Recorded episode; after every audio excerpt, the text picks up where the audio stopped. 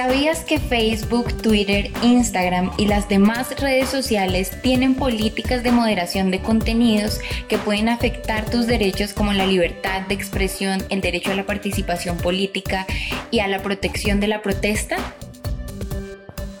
¿Sabías que estas políticas pueden estar en contravía de mecanismos de denuncia de abusos de la autoridad o de presuntas violaciones a los derechos humanos durante jornadas de protesta? Sí sabía que estas redes sociales tienen políticas de moderación de contenido que generalmente pues van dirigidas hacia la protección del usuario para evitar pues contenido inapropiado, desinformación o calumnias. Mm, sin embargo, soy consciente de que pueden ser utilizadas con otros fines como eh, la censura de divulgación de denuncias o movimientos sociales. Como decía, estas políticas pueden llegar a censurar información sobre abusos de autoridad o presuntas violaciones a los derechos humanos.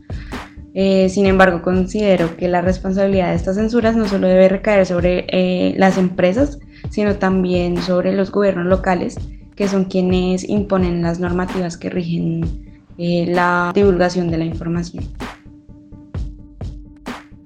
No sabía que Facebook, Twitter e Instagram tenían esas políticas. Conocía algunas, pero no a ese nivel. Y respondiendo a la pregunta número dos, es terrible porque cuántas violaciones a los derechos humanos están cometiendo a diario vía Facebook, Instagram o Twitter y uno no las puede ver, por lo tanto no las puede denunciar y si no las puede denunciar pues se van a quedar en la impunidad. Entonces es, es un poco contradictorio que en pleno siglo XXI, en pleno 2021, eh, estén pasando estas cosas, la manera en que nos controla la tecnología sobre lo que podemos ver o el alcance que tenemos es, es tenaz.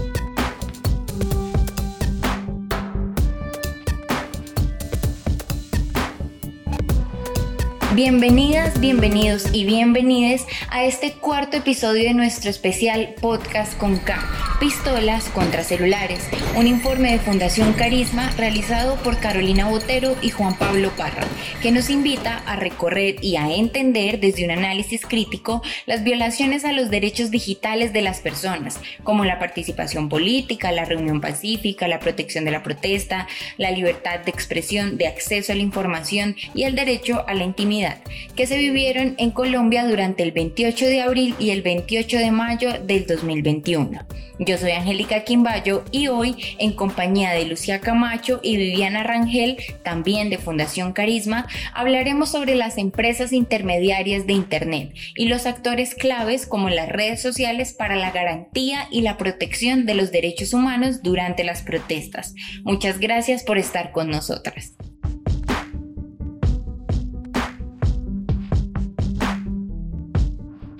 Internet ha sido reconocida tanto por el Estado colombiano como por la Comisión Interamericana de Derechos Humanos como una herramienta que democratiza y amplía las posibilidades de ejercer derechos fundamentales de la ciudadanía.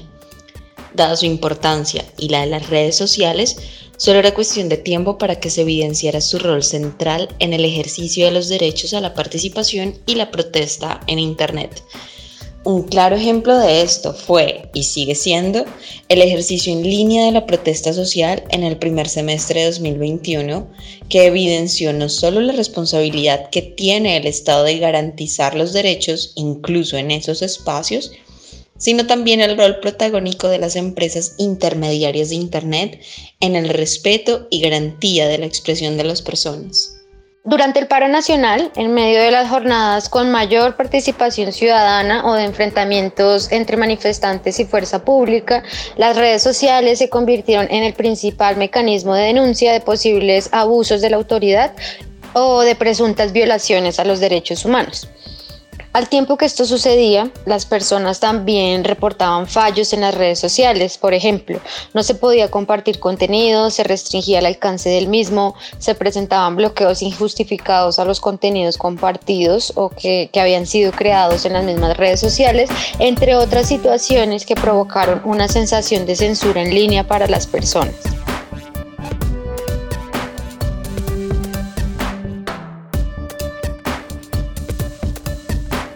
Desde Fundación Carisma identificamos tres elementos que son centrales para entender estas situaciones. El primero de ellos, como ya se los comentamos en nuestro primer episodio de Pistolas contra Celulares, puede tener origen en los problemas de infraestructura para la prestación del servicio de Internet. El segundo es la existencia de políticas de moderación de contenidos por parte de las plataformas intermediarias como lo son Facebook, Instagram, Twitter, entre otras. Y el tercero, el uso de software por parte de las plataformas para implementar la moderación de contenidos, como la inteligencia artificial que también puede interferir en la protesta social en línea.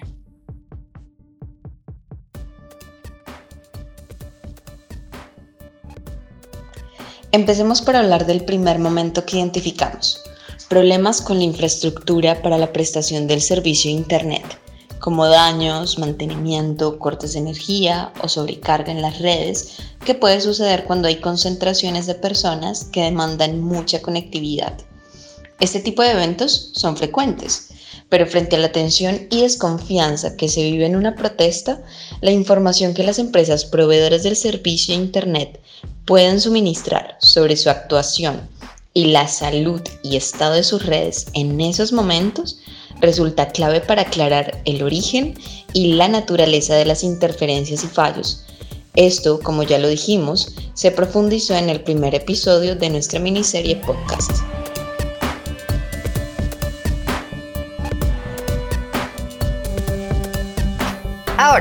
Sobre las políticas de moderación de contenidos, el segundo elemento que puede impactar la difusión de publicaciones en redes, es importante que comprendamos el origen y naturaleza de estos problemas para que como personas usuarias de las redes sociales podamos mitigar los impactos que estas políticas pueden tener en el ejercicio de nuestros derechos humanos. Hay que decir de entrada que los contenidos que circulan por las redes sociales se someten a las reglas de la comunidad, es decir, a las normas creadas por estas mismas redes sociales y que las personas que las usan deben seguir para evitar que sus cuentas sean canceladas o que sus contenidos se vean bloqueados o que tengan un alcance disminuido. Esto es algo que cada persona usuaria acepta al registrarse en cada una de las plataformas que esté utilizando. Las redes sociales en su uso cotidiano están pensadas para ser de ambiente familiar, como se autodefinen los restaurantes que se reservan el derecho a negar la entrada de ciertas personas porque privilegian un ambiente para familias. Así, por ejemplo, es frecuente que estas redes sociales eviten ser apropiadas por contenidos de pornografía. Sin embargo, durante una protesta hay un desafío para las plataformas, pues estos espacios se convierten en escenarios de denuncia de violaciones a los derechos humanos, alterando ese ambiente familiar. El reto aquí es especialmente para los mecanismos de moderación que aplicando sus lógicas cotidianas dan paso a diferentes tensiones, frustraciones y peor aún a una sensación generalizada de censura que puede acabar por aumentar la crisis social. Las redes sociales que pertenecen a multinacionales nacionales privadas todos los días se bloquean, bajan contenidos, cancelan o se disminuye el alcance de las cuentas y contenidos cuando no cumplen con los términos de uso de estas plataformas. Sin embargo, cuando se está ante un hecho social y las personas están contando con sus cuentas para informar, es necesario que estas empresas ajusten los mecanismos para proteger las comunicaciones y evitar que sus normas de comunidad sean una barrera para la expresión o terminen evitando la denuncia de graves atropellos a los derechos humanos como lo vivimos aquí en Colombia.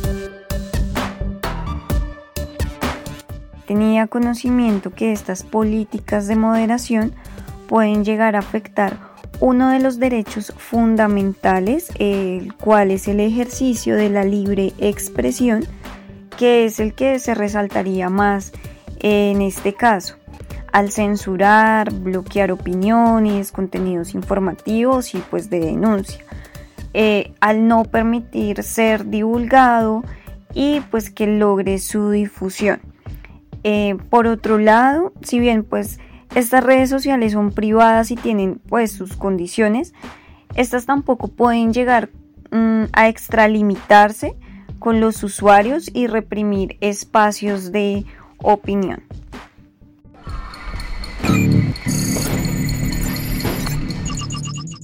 Durante eventos de agitación social como el paro nacional, también suele suceder que las personas usen sus cuentas en forma diferente, con más frecuencia, compartiendo más contenido de terceros, etc. Y la moderación automatizada a través de software y sistemas de inteligencia artificial de las plataformas también se ve impactada en estos momentos. Esto que acaba de mencionar Angélica también puede fallar y puede impactar la protesta social motivo por el cual las plataformas deben realizar evaluaciones profundas y de contexto de sus tecnologías, especialmente durante las protestas, pues pueden generar un efecto de censura en las personas. Ya hemos dicho que para que la comunicación de las personas que participan en la protesta suceda, es necesario que la infraestructura física funcione, pero también se requiere que el software de la red social que usamos funcione correctamente. Los problemas con el software son una posible tercera explicación a los problemas sobre limitación en el alcance de contenidos o bloqueo de cuentas que se vivieron durante el paro y que está íntimamente ligado con la moderación de contenido, pero que trataremos por separado para explicarlo mejor. Según reportó la plataforma Instagram, entre el 4 y el 7 de mayo se presentaron problemas con las historias en su plataforma. Desaparecieron los archivos y no era posible compartirlas. Instagram explicó que se trató de un problema a escala global con el software encargado de evaluar la disponibilidad del contenido. Lo extraño aquí es que esto afectó a poblaciones en el mundo que se encontraban protestando o manifestándose en expresiones colectivas por causas sociopolíticas como lo era paro nacional en Colombia. Eh, conozcamos parte del pronunciamiento oficial de Instagram sobre estos sucesos que se presentaron durante el paro nacional. Este es un problema técnico global generalizado que no está relacionado con ningún tema en particular y lo estamos solucionando ahora mismo. Otros ejemplos de fallas en el software que se tradujeron en censura de material relacionado con el paro nacional tienen que ver, por ejemplo, con lo sucedido el 4 de mayo, cuando falló la funcionalidad de tendencias en Twitter, o la que tuvo lugar el 18 de mayo en Facebook, en donde muchas personas usuarias de la red social informaron sobre la deshabilitación de la opción que permitía hacer transmisiones en vivo. Resaltamos que en el caso de Instagram hubo un esfuerzo por reconocer mediante trinos el problema de software y sus consecuencias, lo que permite aproximarse a entender el origen y naturaleza del problema que se estaba percibiendo como censura y que las empresas casi nunca explican. Sin embargo, las explicaciones que se dieron no pueden considerarse del todo satisfactorias, ya que se pudo establecer que la afectación fue sobre todo a causas sociales a nivel global, pero no se dijo exactamente qué fue lo que sucedió y de esta manera es difícil evitarlo a futuro. Hacemos un llamado a que los intermediarios persistan y profundicen en sus políticas de transparencia. Durante mayo de 2021, y por primera vez en la historia de la protesta en Colombia, los problemas relacionados con el acceso y la conectividad de Internet, así como la moderación de contenidos y las fallas en el software de las redes sociales han sido evidentes y se han materializado gracias sobre todo a que las empresas intermediarias de Internet dieron información pública sobre sus acciones.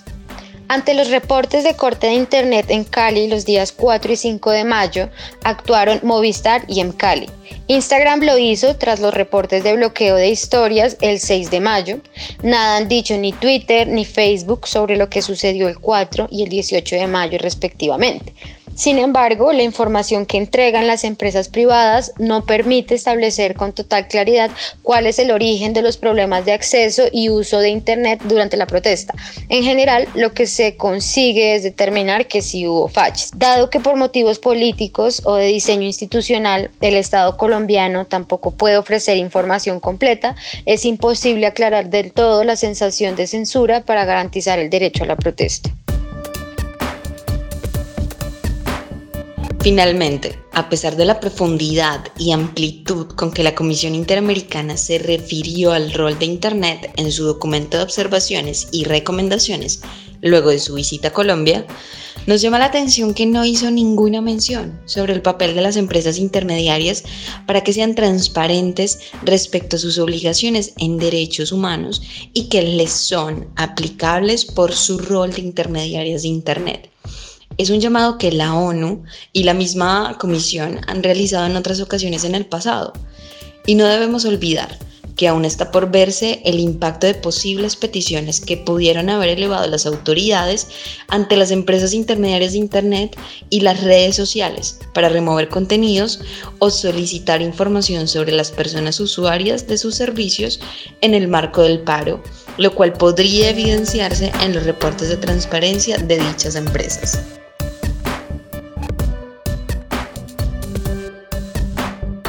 Bueno, y para despedirnos queremos compartirles algunas de las principales conclusiones que tenemos desde Fundación Carisma.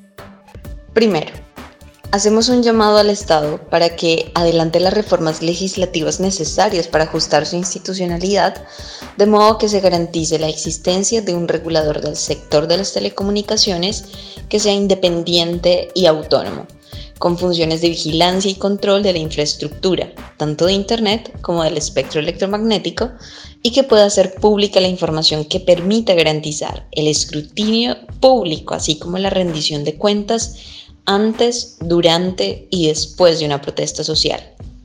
Segundo, solicitamos a las empresas proveedoras e intermediarias del servicio de Internet que en ejercicio de su responsabilidad con las personas que usen sus servicios y en desarrollo del principio de neutralidad de la red, analicen y publiquen información relacionada a toda solicitud de bloqueo o interferencia de los servicios de telecomunicaciones a la luz de los derechos humanos. Tercero, en el mismo sentido, pedimos a las plataformas responsables de las redes sociales transparencia sobre tres aspectos.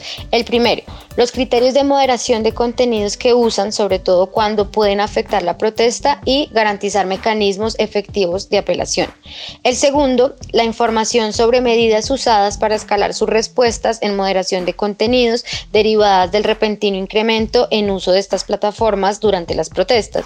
Y tercero, sobre las fallas en sus infraestructuras estructuras, aplicaciones o software indicando origen y naturaleza, además de impacto a la protesta y las medidas que se adoptan para mitigar y evitar que vuelvan a suceder.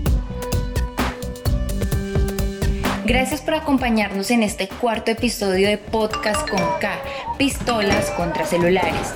Recuerden que son cuatro episodios en los que hemos compartido información importante para recorrer y entender de forma crítica las violaciones a los derechos digitales de las personas en lo que corresponde al paro nacional en Colombia. Cada uno tiene temáticas diferentes y ya están disponibles para su consulta. Les invitamos a estar pendientes de todas nuestras redes sociales. Estamos presentes en YouTube, Facebook, Instagram y Twitter. Y a profundizar sobre nuestro informe Pistolas contra celulares en https diagonal diagonal bit.ly diagonal pistolas contra celulares. Este material circula bajo una licencia Creative Commons CC by SA 4.0. Usted puede remezclar, retocar y crear a partir de esta obra, incluso con fines comerciales, siempre y cuando dé crédito al autor y licencia bajo las mismas condiciones.